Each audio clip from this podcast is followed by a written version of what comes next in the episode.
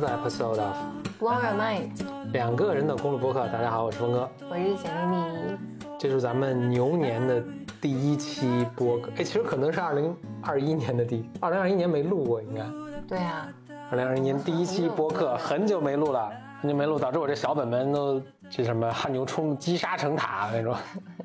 但我们必须要说，就因为在过去的一个月里面，我其实是催促过几次，我说要录，但是 Bro 风一反常态，不想跟我录，就都特别忙，等到要录的时候，这种精神状态都确实是。不在一个创作的一个状态中。但是呢，小本本还是积累了很多，积累了如此之多，就导致我，因为每出现一个时事啊，什么社会热点啊，我就会有些感想嘛，就进入小本本。我现在会看我小本本，基本上就是这个这这一个月的大事记录啊，国际大事，比如说有那个 GameStop，就那个呃，就美国那个股票，那叫什么游戏？啊我都以为，我都觉得是对对对我当时还想，GameStop，哎，这可以讲一讲，因为后面有很多这个很有趣的知识啊什么，但是这个都已经昨日花黄了。在在更在之前的是苹果推出了 M1 芯片。二零二零年底的时候出的事儿，当然现在也都还有那个有一阵我还想聊一聊 Clubhouse，然后也都过，现在可以成为一个呃不是时当下热点，成为一个历史事件 回去跟大家讲一讲，就是二零二一年初的时候，咱们都发生了些什么事情。呃，任世界沧海桑田，我已不变应万变啊，所以还咱们还是回到来听这个 B One。我我去年有一个呃非常有情绪的话题，就是嗯我一直很想很想聊关于爹味儿嗯这嗯，件事情。这个是不是也也过去了？这个事情对我我就是现在录录制的今天晚上，没有这种强烈的情绪对。对对，没没有那种强烈的情绪。我我但我大概记得这整个事件啊，这个整个这个就就是很很多个重复发生的事件，对，就不嗯是某一个具体事件，但是就是生活中不断的会出现，哎，这么一个人，这么一个人，嗯，或者这么一次遇见了个什么情况，就不断引起你的这个很愤怒嗯。嗯，我我其实有一个，我有一阵还在问 Bimers 说这个爹味儿翻译成英文叫什么？有一个特别形象的词，而且这就说也不是大家生造出来的词，也是在英文世界里就也一直流程流流行，甚至在咱们开始爹味儿普及之前，大家就在流行这个词叫 mansplaining。嗯就来自于 explaining，就解释的意思。但是呢，它是把 man 和 explaining 合在一起，就是专特指那些中年男性的那种把别人当小孩儿或者对别人特别粗暴不尊重的那种解释，特别指中年男性可能对，比如对女性或者对呃年轻人的那种高高在上啊那种那种姿态，嗯，那跟爹味儿可能不完全一样。对我我我也嗯在想，因为因为我后来意识到，我有时候跟身边的包括女性朋友，我有的说哇，这人爹味儿好重啊，哦，对，就爹味儿不就就就像那个法语的那个词的性别一样，不不不，并不只是性嗯男性啊，对对对就谁都可以有。对我我想说的是，我后来意识到，其实好多人会说，哎，爹味儿是哪个爹？至少我我发现我身身边其实不少人其实并不是跟我一样对这个不知道爹味儿是指什么？对对对，也也也，大家很多人也并不对这个爹味儿嗯感到反感。这个说的就爹味儿不是只有男性身上才有，也不是只有中年男性身上才有。我觉得爹味儿是一个被是一种被某种文化鼓励的，就是比如说男性要成为的那种权威、好面子，他没有一个基础的、基本的我对人尊重的意识，差不多是这这么一种表达的形象。这是这两个词是一致的，就你身上爹味儿特别重和特别油腻，他的自我并没有发展起来，所以他必须要去认同这个文化鼓励他所成为的这种，比如说赢家，我要表现出某种姿态，嗯、我才能感觉我是好的。他要用这种方式来对待别人，所以在他的表述里面，我觉得他有种很可怜的委屈在里面，就是我已经认同了这个社会规则，要求我作为一个男性做所有东西。啊、我买房，我我买车，我养你，我给你买包，你为什么说我不尊重你？嗯，你为什么说我不理解你？这一套认知规范，就是他好像也被这个文化所教育他的这个男性角色所戕害了，所以他也没有办法理解为什么。你比如说，我举这个比较极端的例子，为什么你们女的不就是就是要爱买包吗？你们女的不就是要我养活吗？你不要出去工作了，你等等等等，就是这些人也很完全不能理解为什么女性你说你不我不尊重你，我对你这么好了，我养家，我去买房买车，然后我去给你买包，你为什么说我不尊重你？就这里面还有很强烈的那种弱小无助，和他对，在我看来抽象来看，就是他对人如何成为一个人这件事情无法理解。然后我我就特别无法忍受，就是爹味儿以及整个社会文化所促使无论男性女性进入爹味儿文化的这个一切努力，都使我感到非常非常的无法描述的难受。我看到这种言行，我的解读甚至都更简单一点。其实一切都源于来自灵魂深处的被否定，是特别让人害怕的。所以当他一他要，其实他，我觉得他他 he knows it，他所以他他在这些这个呃发出这样言辞的同时，其实内心是非常的呃弱小弱小的啊，嗯和恐嗯和害怕的。嗯嗯我们希望是这个人能为自己负责，他可以，他能够尊重自己，尊重他人，他能成为一个成熟的人。比如说，我们形容一个人啊、有骨气，他有承担，能承担责任。但是，当我们把它粗暴的定义为，比如男性就要阳刚，女性就要柔弱的时候，就会把男性变成我我我一直脑袋，我现在我现在挥之不去的是，我想起来就是前几个月。我们有一个朋友，他当时描述了一段他去医院看病的经历。那段看病的经历，他就觉得很屈辱。简单来讲，就他描述了一个他去看病，然后这个这个主治大夫还有一群实习生，实习生都是姑娘们坐在那儿，然后这个大夫对于这个病人的极大的不尊重，啊、以及那种表达，其实他本来是讲他在这个过程中所他所所遭遇的那种不舒适以及被被不尊重的那种感受。但我在里面当时对我影响特别大的，就是我看他描述这个大夫是个中年男性，中年男性不不仅仅不断的去羞辱这个病人，然后不仅这个大夫是羞辱他，但同时在场的就是那些实习的年轻的小姑娘们，就会不断的帮这个，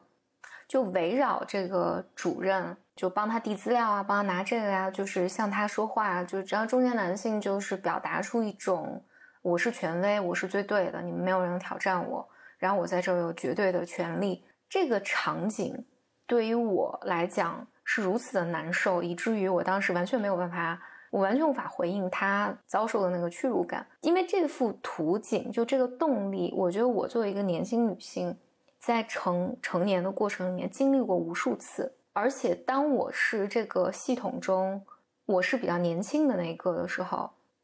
我觉得我自己在早期也是没有这个意识的，就是在团体中这个权威的男性，当然就是也不止权威男性，包括权威的女性，他可以做任何去羞辱你、羞辱别人的事情，而你在这个系统下是，你既无法反抗，但同时你也不会反抗，然后你也认为很多时候你就会认为他说的是对的，这一个东西是我我觉得是爹味儿的一个核心。然后是我无法完全无法，嗯，或者是我我觉得很愤怒的吧。呃，换一个话题，我就从小本我小本本里记的一些事情，这些有趣的事儿跟大家说一下。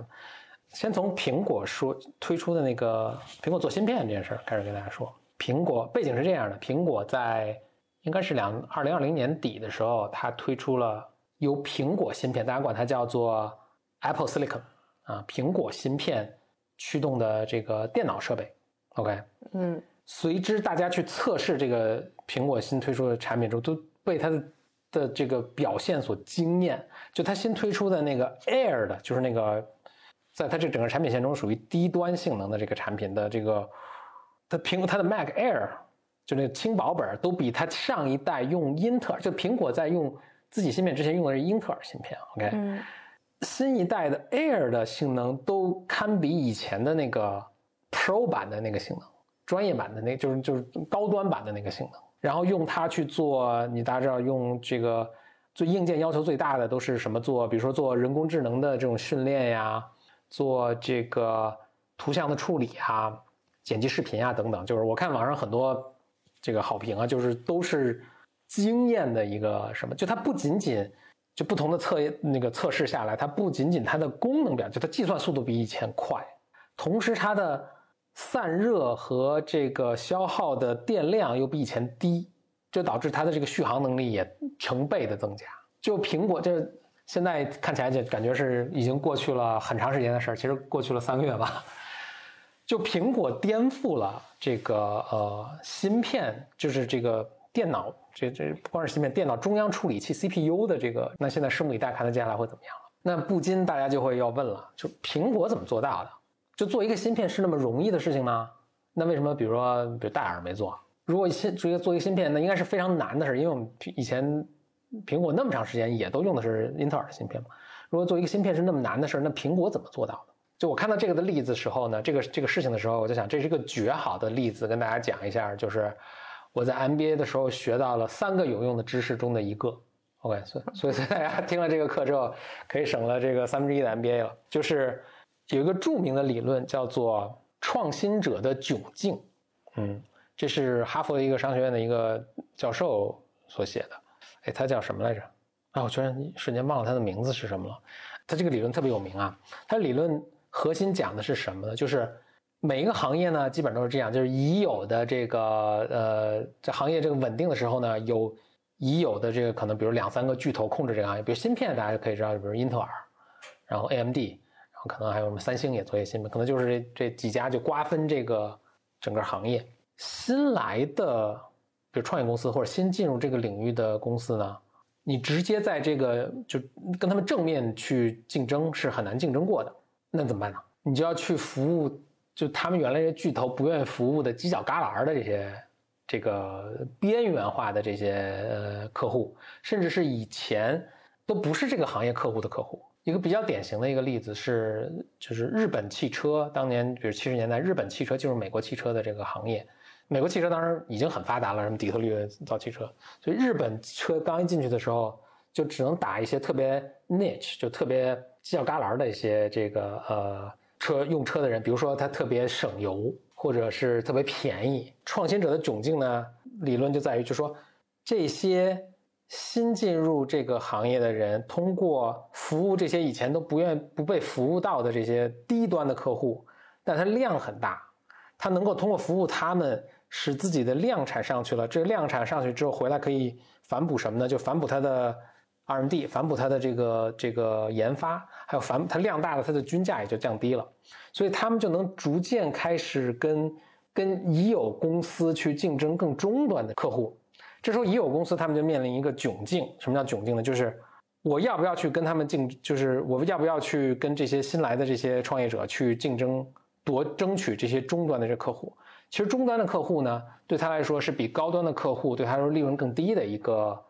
呃一个用户人群。所以呢，很多这个已已有的这个公司，他就会决定啊，这些终端用户我就放弃给他们，或者中低端用户就放弃给他们，我去继续服务我的高端的用户。反正这是最大的利润都在这儿，这个就不断的重复，所以就是这个使这个呃新的创业者不断的去蚕食中低端到中端到中高端的客户，把这个已有的这个呃原来在市在市场上 dominant 原来在市场上最强的这个。呃，player 呢，逐渐逼到这个最高端，等逼到头的时候，他们已经无路可退，然后他们就倒闭了啊，倒闭了。然后这个就是服务中低端人群的这个市场呢，这个这个公司呢就逐渐占据了整个市场，然后这个就继续轮回了。苹果就干了，基本上就是你看过去十年就基本上干这么一件事儿。就苹果当年乔布斯在做要做 iPhone 的时候，苹果以前是不生产自己芯片的。苹果就只组装，它其实什么都不生产啊，但是它组装设计，他去找那个，就当时苹果的电脑都是用的，很长时间一直都用英特尔的芯片嘛。乔布斯要做 iPhone 的时候，也跑去找英特尔，就说我们现在做一个新产品，我们要用这个用服务手机的芯片，你们愿不愿意做？英特尔居然把它拒绝了。当然，在那个时候，没有任何人知道这个智能手机会成为今天这样的成功，也没有人知道这个成功是会因为 iPhone 来带动的。英特尔看到他们一个是就是一个低端产品，因为手机其实并不需要，它对性能要求没有那么高，嗯啊，但是它有些其他要求，比如说低耗电啊什么等等。英特尔就决定这是个低端的产品，他们不想去做，就放弃这个市这个市场。乔布斯呢，就当时没办法，当时应该临时购买了其他第三方，好像是三星的芯片，但呢他就决定要自己做芯片了，他就收购了，因为苹果当时已经很有钱，好像两三亿美金收购了一家芯片设计公司，就孵化了好几年。等到那个 iPhone 四的时候，苹果就开始用自己的芯片了。但它这个确实是低端的芯片，就是它的嗯就说计算能力没有那么强了，是吧？但是很神奇的就是，因为 iPhone 的量是如此之大，就苹果赚了很多钱，就能不断去投入研发。它这个原本就性能低端的芯片就不断的发达，等到就咱们最新用的应该 iPhone 十二什么了，就出了一个芯片的时候，就还是用的他们这个系列的芯片。它在保持耗电特别低的同时，你突然意外的发现，我不知道苹果他们是自己是不是都觉得意外，就是你这个手机的计算能力已经跟你电脑的计算能力差不多了，甚至超越了。苹果，那当然苹果，我猜苹果他们内部已经是早已经规划好的，但突然之间，他们就用同样的技术，OK，我这个现在不仅仅可以用来去驱动我的手机了，我可以就放在安在我的电脑上面。嗯结果发现就是性能一样好，然后甚至更好，然后还特别低耗电，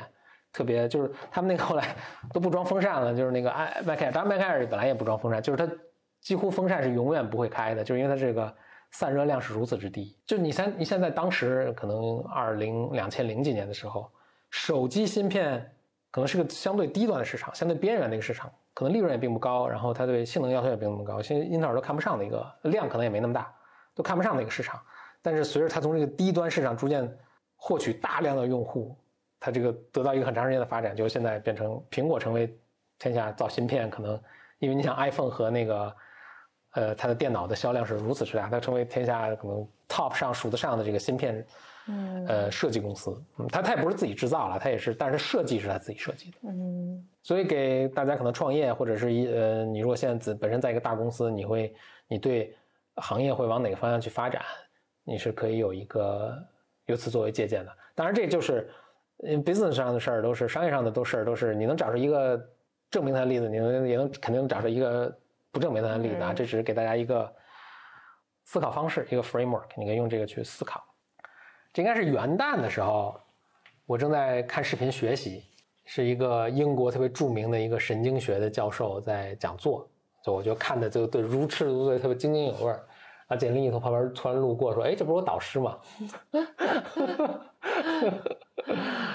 后来发现果然是简历在读读研的时候的导师，所以简历读研时候做做的研究就是在这个导师的带领下。这个人叫 Brian Butterworth，是英国的一个著名神经学的神经科学家。嗯他研究什么呢？或者当时我在看他讲的那个内容是什么呢？他这个讲座的 title 就是 Can fish count？鱼能够数数吗？哎，你你看那个讲座是哪一年的讲座？你记得吗？二零一零年左右吧。嗯但但我看了好几个，它是分别在不同年，这前后相差也可能有十几年、二十年的一个奖。我在实验室的时候，我们是有一个呃，反正实验室里面有一个博士生是在做这个选题，所以我差不多我们每嗯那就是他在指导了。对对对，就每周的组会上都会讲这个。嗯然后，所以当年，因为所以我我认识你的时候，就我中间也有吐过槽嘛，就、嗯因为我后来我就不做神经科学了嘛，嗯，就是我就说神经科在研究什么？对，我就是我们的，我你说我们实验室现在研究啥？在研究什么鱼的数学认知啊，还有大家怎么大脑，你的大脑是怎么理解数字的呀，嗯等等等等。但我导师当年其实就是因为我跟他的时候，他大概是六十多岁吧，然后当年他就挺牛的。嗯现在岁数应该已经退休了。反正他是这个领域的那个领域的一个泰斗，然后我我是非常偶然的，鱼鱼学数学的领域，不整个数数叫数字数字认知数字嗯认知这个领域里面，因为它也是比较 niche 的一个领嗯域。因为我要毕业的时候，我就请导师写推荐信嘛，然后我就记得我导导师就说啊、行，那我这周要给布莱尔写一封写封信，然后给你写封信。嗯，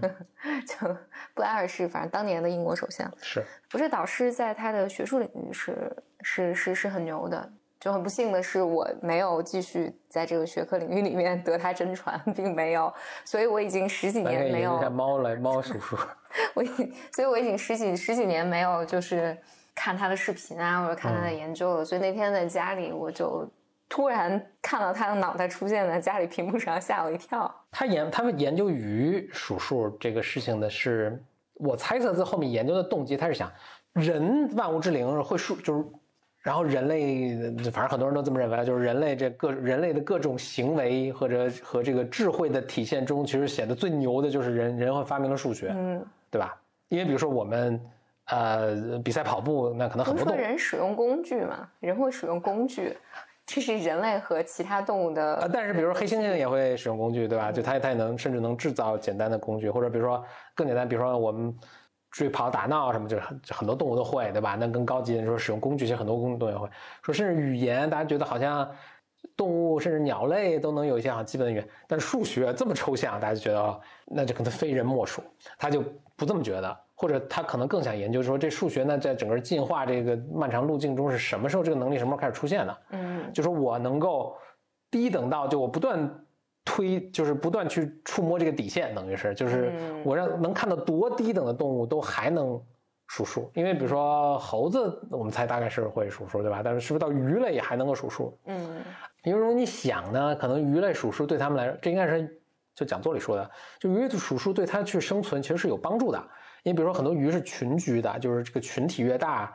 我就越安全嘛。因为群体越大，比如来一个鲨鱼，鲨鱼可能每次吃一条，对吧？我们就说这里面有一百条，就不一定吃到，很难吃到我。但如果只有三条，就很容易吃到我，对吧？所以他说鱼，比如说看左边一群鱼，右边一群鱼，他决定要加入谁的时候，他说会数数，这个对他很有帮助，对吧？嗯。所以，所以他这么推测，所以说鱼觉得鱼应该是能够数数的，然后他就设计了很多。你想怎么？怎么设计鱼去？对，因为我记得我们设计了很多很有趣的实验。对，因为我记得我们当时也有，好像我我现在记不清楚，因为时间太久，我记不清楚这到底是个段子，是个笑话，还是真实发生过。就是应该是我们师兄在做着做着过程中养鱼死了，我们，就得重来。那个，呃，我看那些研究非常有，就非常惊人。他说，比如说一数学可能再再简化一下变成算术，算术再简化一遍就是自然数一二三四五吧。就是说，所有人类文明可能最先发明的就是发现的吧，就是就是一二三四五。甚至有些人类社会好像都就更更原始一些，它连就它还没有数字的概念，对吧？但是如果你开始发现数字的概念的时候，就从一二三四五开始发现。嗯。然后他做了很多这个呃 neural imaging 啊，就是这种嗯嗯脑脑细胞的这些，他能发现，比如说。某一个脑细胞是跟五相关，就是这个脑细胞专门认五，这个脑细胞专门是四，嗯啊，就特别神奇的这些这些发现，应该是这个大脑区域，它能精确精确到某一个对某一个细胞细胞。那我当时想说，这细胞如果给捅死了，它就 一二三四六七八九十，对吧？就不不会输五了。这个它没有弄到什么，但是它能。这因为我也是前一阵儿，就这个也过去过去一两个月的时间，我也不记得具体具体内容了。但是我想举举这个例子，我就是想说，就做科研是特别需要品味的。嗯嗯，如果你听了这，我当时为什么那么感兴趣？他这个东西就是这个明显是一个，他后面有一套他的思维方式。他他就是他这个研究领域其实有满足了好几个条件。其实其实有一个挺重要的条件，就是你刚才说的，就是这个是特别小众，所以不会有很多人去研究。嗯，那其实这个是。是一个好的机会啊，但如果你光小众也不行，因为这可能就是一个死胡同，所以没人研究，对吧？但是呢，它又是一个特别有，就是一旦你搞出点什么东西，其实它是有深远意义的一个一个方向。嗯，那这两点我倒觉得不见得跟 taste 有直接关系啊。那第二点我觉得有一些，就是你你怎么能判断有没有深远意义啊？那我但我把它提炼一下，我觉得第三点是是是，我觉得跟 taste 最直接相关的，就你乍一看这会。简历跟刚刚我们讨论那种感觉，就是啊，这还要研，这也能研究，还能这种操作？你第一个反应是这样，嗯，这个是一个特别重要的品味，就是你能在别人看见特别稀松平常或者完全想不到的领域，发现它是一个值得研究的领域。比如说，我们现在所有人都知道人工智能应该去值得研究，对吧？当然，可能这风也快过去了，就所有人都去一窝蜂，就大家都看到这个这个很有价值，而这个确实也很有价值。但是，就是一片红海的价值，它的。它就价值就被稀释了很多，嗯，最牛的是投资也一样，就是你会最后发现，其实可能人生所有事情都是这样，投资也一样，就是你能看到别人看不到的这个东西，这个就是很有品位。呃，我我以前老举的一个例子叫做算术基本定理，就我我是在小学的时候学这算术基本定理嘛，叫 Fundamental Theorem of Arithmetic，呃，Arithmetic，嗯，算术基本定理是什么呢？就是说，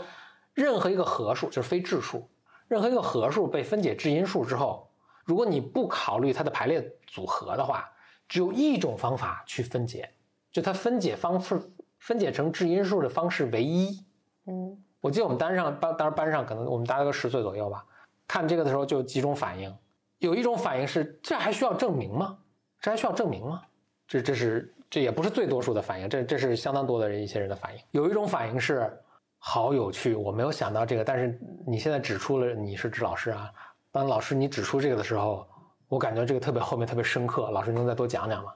啊，这个是基本上我当时那个反应，嗯，我当时，还有一种反应是，哎，这个我已经昨天证明过了，这这这就是学霸要被打，当然最多数人反应是，就老师刚才说的是什么？这就是我，就是你这段话的中文我都不知道什么意思。老师，老师发，老师刚才说了什么？大多数人这种反应。那就这乍一听是一个 no brainer，就是说这个就分解真数肯定你分解完了结果都一样嘛，肯定是这样嘛。但你仔细想想，不一不一定。就比如说我有巨大的质数 n，好吧，比如说我先 我先除五和我先除三，为什么最后的结果就除五再除三再除二，我已再除经失去兴七趣了。和我再除就是 OK。总之，这是个非常有价，要不它怎么会叫算术基本定理？这是一个最基本的定理。那我想说的这个就是，你看这个孩子们的不同反应，呃，就是顺便说一下，如果大家现在比如说自己在生孩子，或者你孩子达到一个十岁左右的一个年龄，就是已经学了什么叫质数之后，你可以拿这个考一考他。如果他们班上你还没有教？为什么呢？呃，就是我接下来要说的，这就能考考察出他对数学的品味。What's the point？他对数学有没有品味？那你就逗孩子嘛，下雨天打孩子嘛，闲着也是闲着，对 吧？就是，就那就是嗯人都有很多品味嘛，但数学品味可能不是最重要的一个东西啊，但是就是嗯至少是一个测试点，就是说每个孩子反应是不一样的。就那些说，哎，这还需要证明吗？这不是很明显吗？什么就可没有不适合不适合搞数学研究，就他没有感觉到，没有 sense 到这后面是有一个很深刻的一个东西呢。就是说，这个不仅需要证明，而且这是一个非常重要的结论。嗯嗯，那比如说像峰哥那样，就是能感觉到这个很深刻，但是比如说你不跟我说的话，我其实是不会不见得会往那边想，嗯，就是也就别想了。就是你可，比如你可以学到大本，对数学应该都是没问题的，但是再再难可能就够够呛。然后那其他那种就是说我其实我自己已经领悟到什么，那个真是非常难得，非常难得，这就就可以可以培养 所以我回回来说，就是啊。对，比如你导师选的这个课题也是，就一般人可能想不到，但是他不仅想到，而且看到后但是，但面的价值。你你这么说，我大概能理解，就是他有一套逻辑，就是他背后是有一个更深远的他想理解的嗯东西的。就比如说人人对这个数字的认知是在什么时候发展起来的？嗯嗯，用于什么？嗯然后所以他才去最终去研究找到鱼的数学认知。嗯我之所以说就看他的这个，我当时是因为那放假，放假那两天我也想去研究一下整个数学的发展的史历史，至少所有代数部分，至少所有代 algebra 部分，你基本上就都可以从自然数的那个性质往，就是大家看有自然数，然后把自然数的概念扩展了，变成有正负数，对吧？然后再扩展了，变成有那个有理数，然后再扩展了，变成无理数，然后再不扩展变成虚数，然后再扩展了，连数都不要了，就变成群论。就是这个这这这中间横盖了一千五百年的一个发展史，都都可能不止几千数千年的一个发展史。嗯但这个根源就是人类有了数的概念。嗯但是数的概念是怎么产？我当时就想，哎，就很，因为就大家讲数学史，其实因为更早的东西大家也没记录嘛，就突然就说，哦，人类就是在最早我们在公元五千年的时候看到这些记号，我们觉得当时人们已经可以开始数数了，哇！但是就是当时是哪个天才发明 数数，然后这就无无无从讨论。那那那我就对这感兴趣，那开始研究什么生物能不能数数，然后就就看到这位科学家的研究嘛。嗯数数这个是如此神奇，就是大家，就是我看一两个橘子、两个苹果、两个核桃、两条鱼、两匹马，嗯我突然有一天突然意识到，哎，他们这后面有个共通的东西，就都是我可以提炼出一个抽象的东西，叫做二，嗯而且就是这个二跟外面，比如两匹马，它有个对应的关系。嗯当我把这个二和这个二加起来变成四的时候，我就能想象说外面那边有匹两匹马，然后再牵两匹马过来，我这加起来是四，然后我就推测说外面是不是应该有四匹马？一打开门一看，哎，真的有四匹马，你说这个特别像那个，像你们教授，不是特特别像我们那时候，这是很老的实验，很久之前一个很经典的实验，就是他给猩猩，他给嗯猩猩看，就是先给你看一只香蕉，然后就我现在具体忘了，反正总之它有一个什么遮挡，然后我嗯。再拿一个香蕉，就看星星脑袋会不会有概念，背嗯。后到底是两只香蕉还是一只香蕉。它能它能有概念吗，能可以的是的，啊嗯。星星是很神奇的，星星连那个就是我们当时给人做的这种认知任务，嗯星星都是能做的。对，而且有星星有些做的比人还好。对对对，而且它是一些复杂的计算任务，对嗯，大家在网上搜可以搜到这些视频，就是尤其星星的那个短期记忆比人是要强的。嗯嗯，所以就是我我当时看的我惊了，就是我是做不出来，对对的动作特别麻利，对对对，嗯嗯对。然后，所以我我记得我们当时，呃，但我是在那个在读研的时候，就是那时候读文献什么的，我开始对呃数字和数学这两个概念有非常明确的区分，就是嗯其实很简单，就数学是一个更复杂的东西，嗯就是里面包含就是我的计算能力啊，然后包括语义啊、等等等等。但是数字，因为我当时我我研究生课题做的是叫 dyscalculia，应该叫数字认知障碍，翻译中文。嗯这些人不是数学差，嗯就是你学数学学不好，它里面有其他的原因，比如嗯说你有可能是，比如说记忆力不好，有可能是你的 reasoning 就是推理能力不好，有可能是你语文不好，所以你的就是你的理解阅读理解能力不好，所以你的数学不好。但是我研究那 dyscalculia 就是是对数字没有概念，以及数字所包含的语义没有概念。嗯，比如说一个人他五十九、九十五，是对于他来讲，就五九九五这个，他是他的大脑是没有办法认识到他俩的区别的，所以他你说他五十九，他可能会显示自己是九十五，然后他你指出的时候，他无法区分这个区别。所以我当然研究数字数数字的认知障碍，就所以还挺有意思的。所以这里面嗯嗯，就我们习以为常的这些认知，只有当他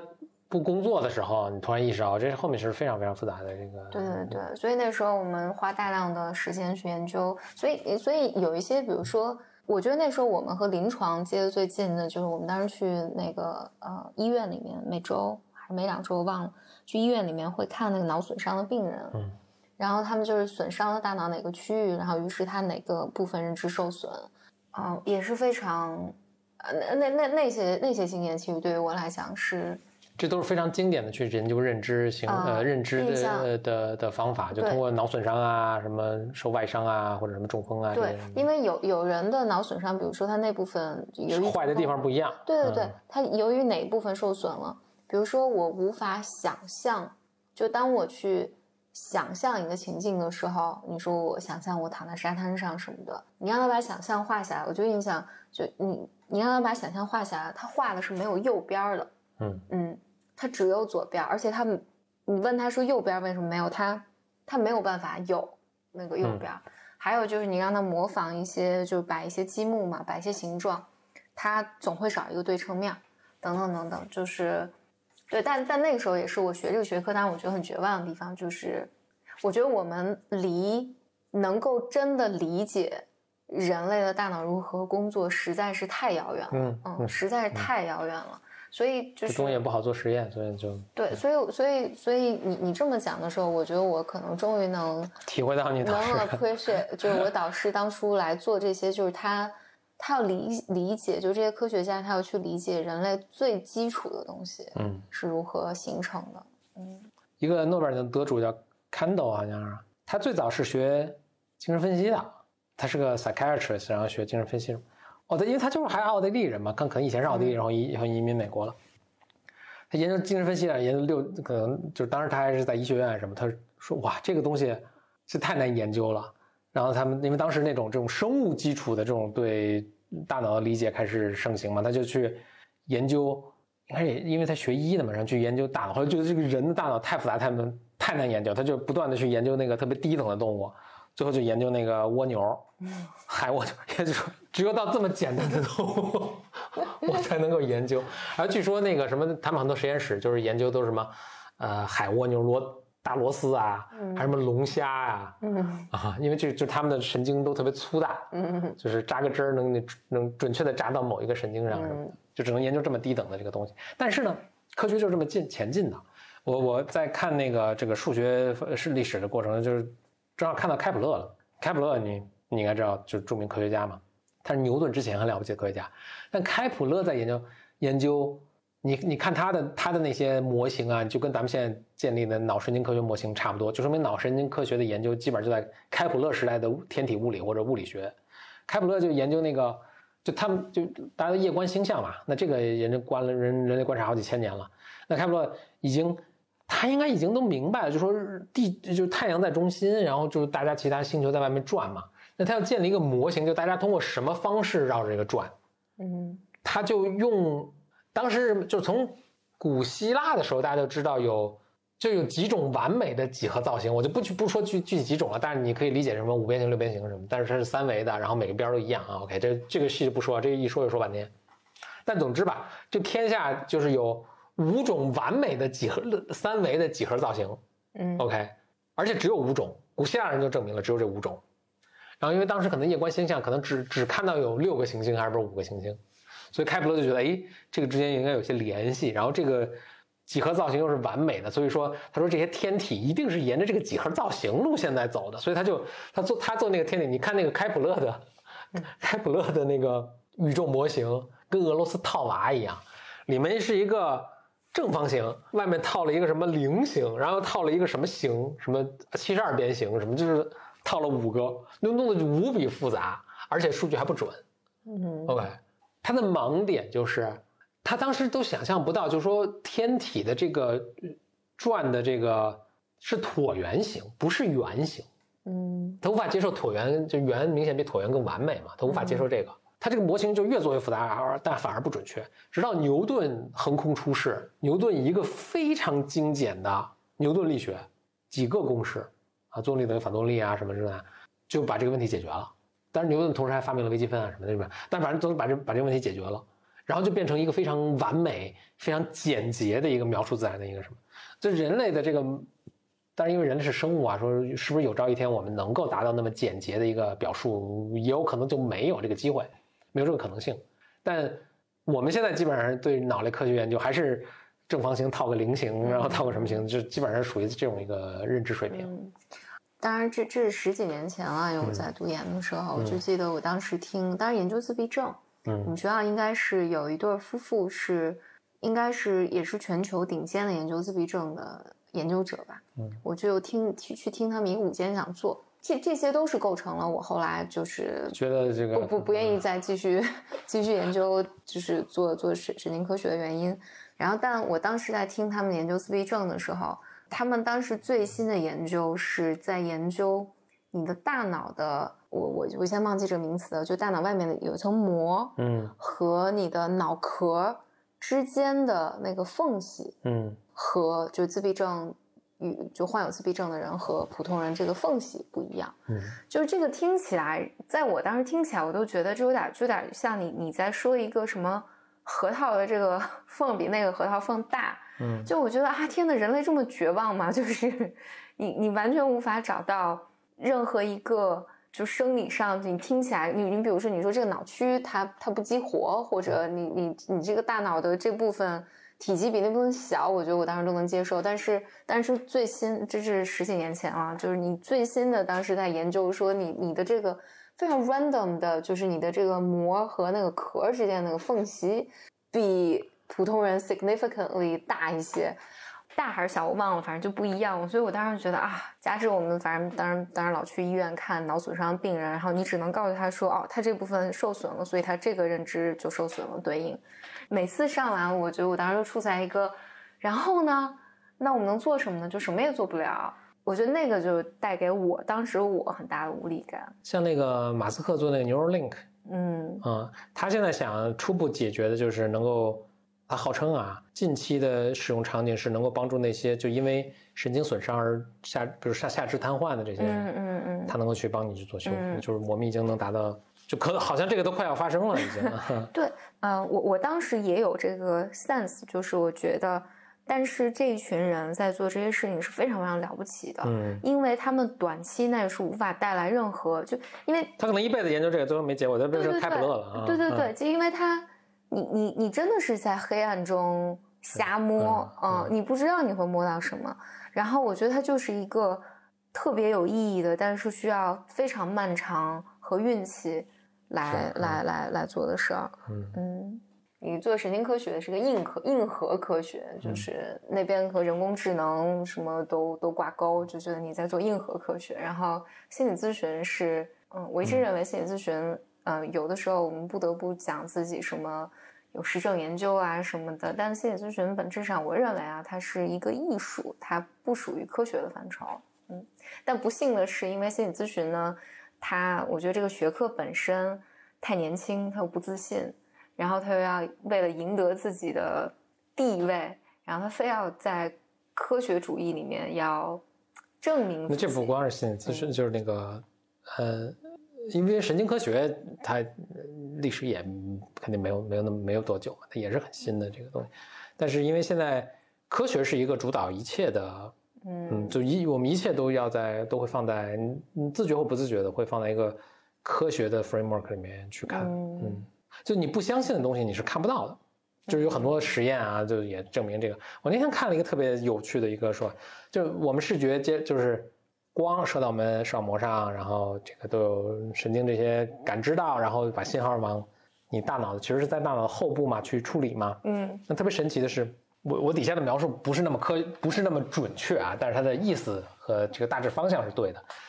就是它这有有一个区域是专门处理视觉的。其实是人人人脑应该是有最大的一块区域是处理视觉的啊，就比其他的灵长类动物甚至都大，所以我们的视觉是非常好的，我们嗅觉就不太灵。那你可以理解它是个处理器，在这咣咣咣处理，它处理的就是自然是有你眼睛看来的信息，但这并不是它 input，并不是它接收信号的全部，甚至实际上呢，你眼睛收进来的信息只占它全部的 input 的百分之五，嗯，就其他的信息是大脑其他的地方给它传输的。对那很有趣，就是说，这我觉得这解释了为什么有些东西你不想，就是你你没有意识它存在，你就看不到它。我们看看东西不止一个自下而上，什么叫自下而上？就是光射到眼睛上，然后这个信息一层一层传递到大脑的最高的这个处理区，也是从上而下。就大脑去说，我预期会这儿看到简历里，或者在这儿看到猫咪，嗯，所以它会传递下来，然后你就会刻意的去找。这么听看起来，这自上而下的这个力量还更强。就它占有的整个信息处理的 input 还更大，百分之九十五都是跟视觉没有直接，就是对跟外界信号没有直接关系。对，就是这个，这这也是我们上上课的时候学的。嗯，所以二十年前就知道这事儿。对，我记得我们是有那个，就是做你做叫神经 assessment，嗯，就是测量吧。嗯嗯，就是如果一个人他报告说我有什么问题，然后就是专门有人来做这个测量。我们记得我们上测量课的时候就说到有一个有一个 case，就是这个人进来，他报告说我瞎了啊，对我看不见了，嗯嗯，就是其实眼睛没问题，神经的问题。对对对，我认为我看不见了，我就真的认为我瞎了。然后我记得一个 assessment 就是你要趁他不注意的时候跟他说一句，比如说，哎，你帮我把那杯水拿过来。他也能来，然后他啪就把水拿给你了。嗯，所以潜意他在他意识中是，他意识上他真的认为自己看不见，但是当你说你把哎你把那个笔捡起来，他啪就给你捡起来了，他能非常准确的捕捉到这个东西的位置，你就知道他不是视觉的问题，是他大脑就是大脑中的哪部分问题。所以你要就我我觉得我们当时做就是神经科学研究的时候，就我当时。我当时特别感兴趣的一个课题组，但我后来没有进那个课题组，就是做我我尤其头几年我刚毕业回来的时候，我老讲这些东西。就是我们是做有一个课题组是做共感的，叫 synesthesia。就你看一个数字会看那个颜色啊，是吗？对对对，你有可能看见人，对你你看你看一个人的时候，这个人有颜色。然后你比如说你看到数字三，然后你耳朵就叮一声，就你真的听到，就是那叫共感，就是你看到你本来应该只激活一个。反正我就比较粗暴了，就是你本来应该只激活一个感官的，结果你有其他的感官同时被激活了，而且这并不是精神分裂的那种幻觉或幻听什么的。我记得我我们当时有一个呃，就我做研究生论文的时候，你要选做选题嘛，做做做做课题。然后我们当时有一个老师，我记得叫 James，他就是在做这个，我当时特别感兴趣，我把他那个课题组论文全读了一遍。然后而且当年他就是有一个。Case 这个人就是说他已经人到中年了，我就记得他看每个人都有颜色，但是呢，你如果要去跟他做研究，你就要研究他，呃，为什么能看到这个颜色，他大脑跟普通人有什么差别啊什么的。其实大量的实验都是先来测试他是不是真的能看到颜色，嗯，嗯，就是这个测试得做半年。这怎么测呢？这个这个测试很有意思，这都是他自己描述的，你怎么对，因为他描述，你只描述是那个，其实你做很多认知认知测验，比如说我给你一个，我举举个例子啊，我比如说我给你一个文字是红色，哦，我知道啊这种，但是这个红色，呃，这个我知道，但是他看的是人啊，那怎么对对对，然后呢，你你给他，他说这个人有什么颜色，就是他会，就是你如果做这个课题，你的工作是要设计出这个东西来嗯。来来来测试，嗯嗯。但他最终其实我的理解就是你要看他的反应时，啊，就是你你不断的给他给他这种对他不能是记住这个人脸，然后对对对，不断的给他模糊的，就是以及呃，就是打乱他的认知的这种信息，测他的反应时，看他是不是真的。嗯。这个很有意思，因为我记得当时在国内，呃，在国内的研究所，当时就是因为国际国内也有一个重点实验室，然后当时他们也做类似的研究，然后但是当时的研究，因为我我我跟他们联系的是也是数学组嘛，就做数数字认知组的，然后也是说国内有很多就是有人会报告说自己的小孩儿有特异，就是这种天才我能看见啊什么的，后来也是大家在都是望子成龙，对对对对对对对，全都是假的。但 他这不是天生的，是后天生学出来的，也可以。对，但是国外一样，国外一样，所以也有很多假的所以他对也有很多假的，所以他才要花大量的时间，嗯就一半的时间我都是在何必呢？我都是在测他这个呃真伪，真是闲的没事儿干。对，还是很有意思。我觉得就是学认知神经科学是很有意思的，嗯非常非常有有意思。嗯，那我记得我当年是我大四的时候，我记得我去南方医科大，当时去上一个课，然后我当时我就跟一个我也不太熟的一个教授 random 的，我就说我在申请神经科学的那个，他就说，哎呀，他说这个学科非常有前途，非常非常有前途，是非常高精尖的。但我觉得现在现在你再去学它的话，我觉得可能会，因为现在你的整个芯片发展嘛，因为当年我记得我们比如做一个 f m i 实验出来的数据，两台苹果跑跑两周，嗯，你要等它处理数据，现在就完全不一样了。但似乎并没有什么特别的突破，就是我们还是还是处在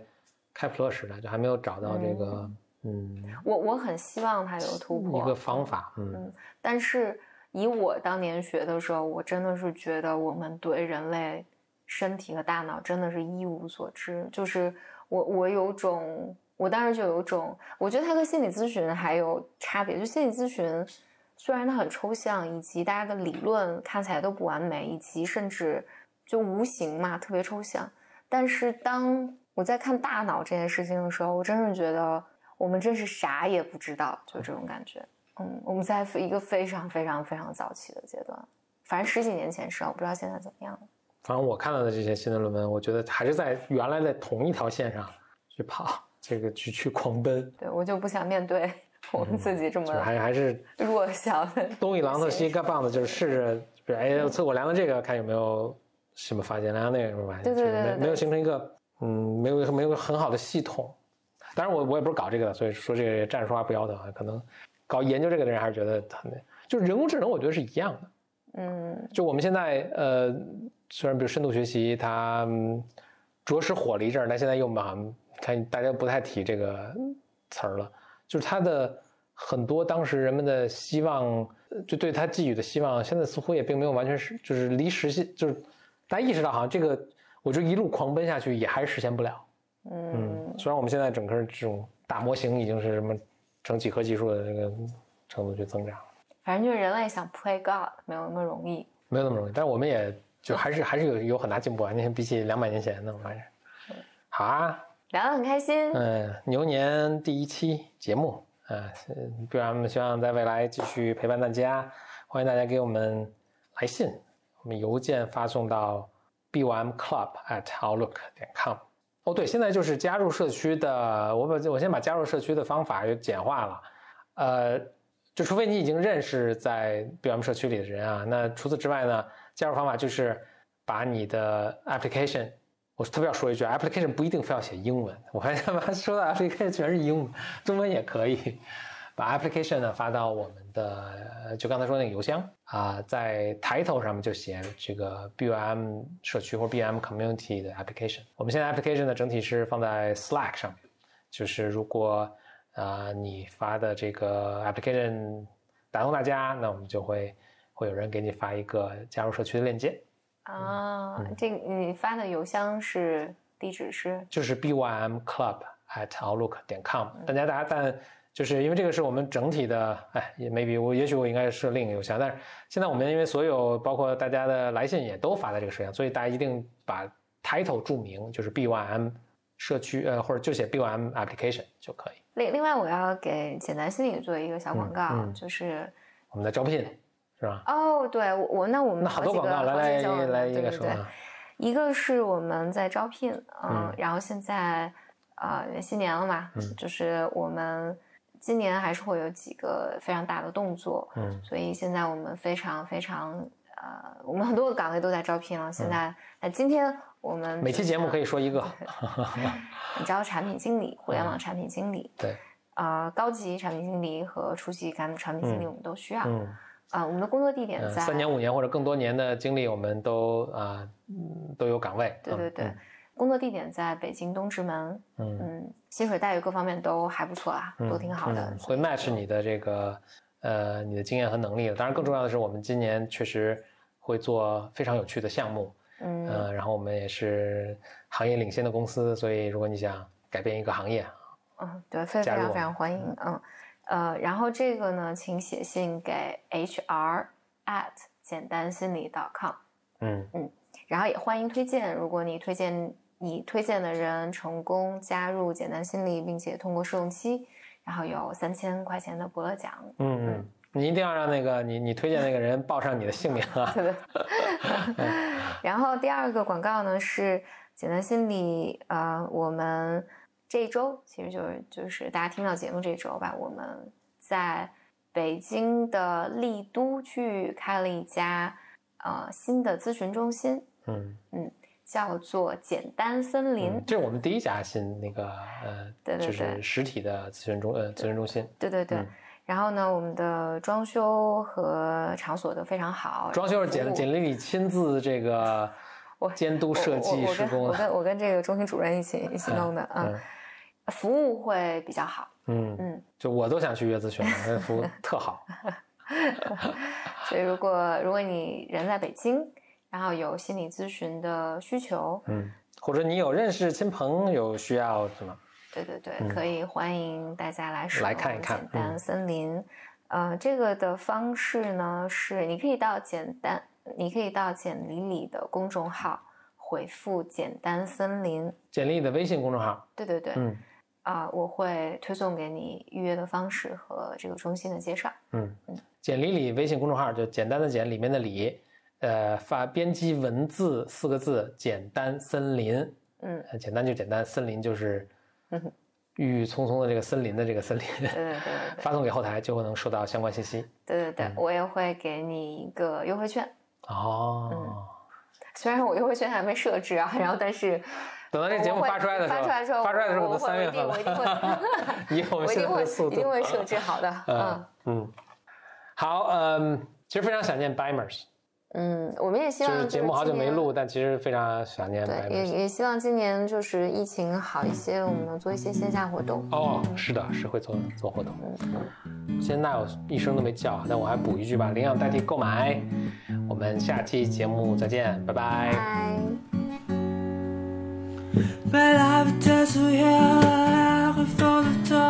拜。